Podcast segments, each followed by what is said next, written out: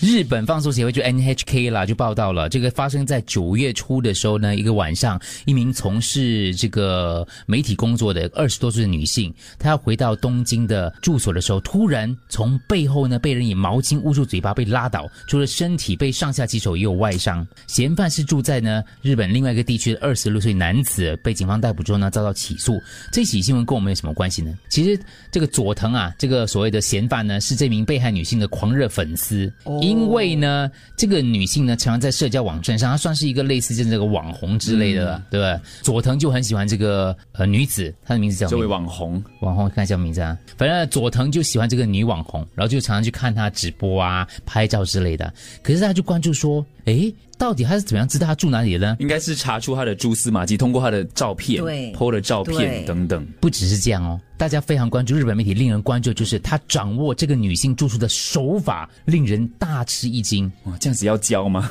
啊！要教要教要教我们才跟你懂小怎心样。防范呢。那个佐藤在被日本警方侦讯的时候呢，就说了，他是从这位女性在社交网站上分享的照片当中，那些大头照当中，通过她的瞳孔、哇，瞳孔照出来的东西作为线索，一个一张这样收集起来，就完全。他先用利用 Google Maps 的街景服务功能，找出符合照在他瞳孔里面的那个车站的风景 No 跟特征，然后这样子照照照，哇，他觉得就这两个车站了，在缩小范围，接着在车站埋伏跟踪。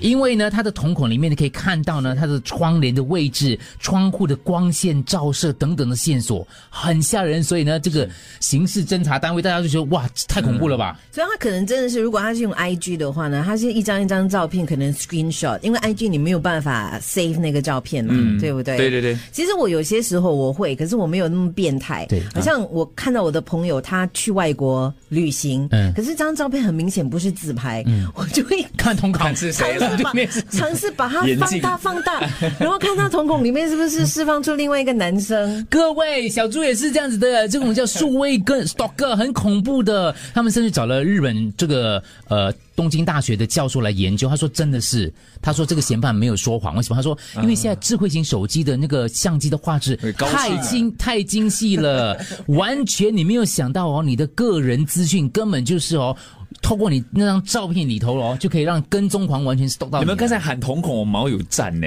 有有可怕到。这个是、嗯呃这个是我的朋友跟我说的，他说那一天呢，他就因为他买了一个新的手机，听说这个新的手机它可以放大再放大再放大，啊可以放得很清楚嘛。然后我们就去看一所房子的时候，他就看到哇，对面那间房子很大很美嘞，他就用他的那个手机嗯放大放大放大放大放对大，准那个房子，然后就 zoom in all the way，他就说：“哎，你看，哇，他有 library 的嘞，很恐怖。那间房子离我们所在地哦，很远是是有大概七到八分钟的步行时间的。他就这样这子样远放大、放大、放大，他就可以看到房子里面我有明什天么。冲凉冲到一半，电话响，我就走出来绕一个圈。完蛋你，完蛋完蛋 了！而且你知道我对放面大全部再放大放大， 要先要先练好才这 样，没然有后故意给人 家拍放。大放大放大，还是没有看到东 西，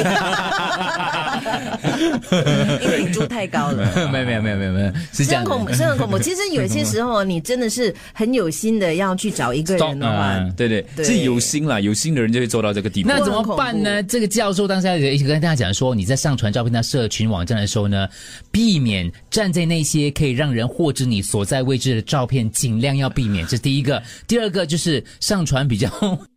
低低画质的照片上去会比较好一些。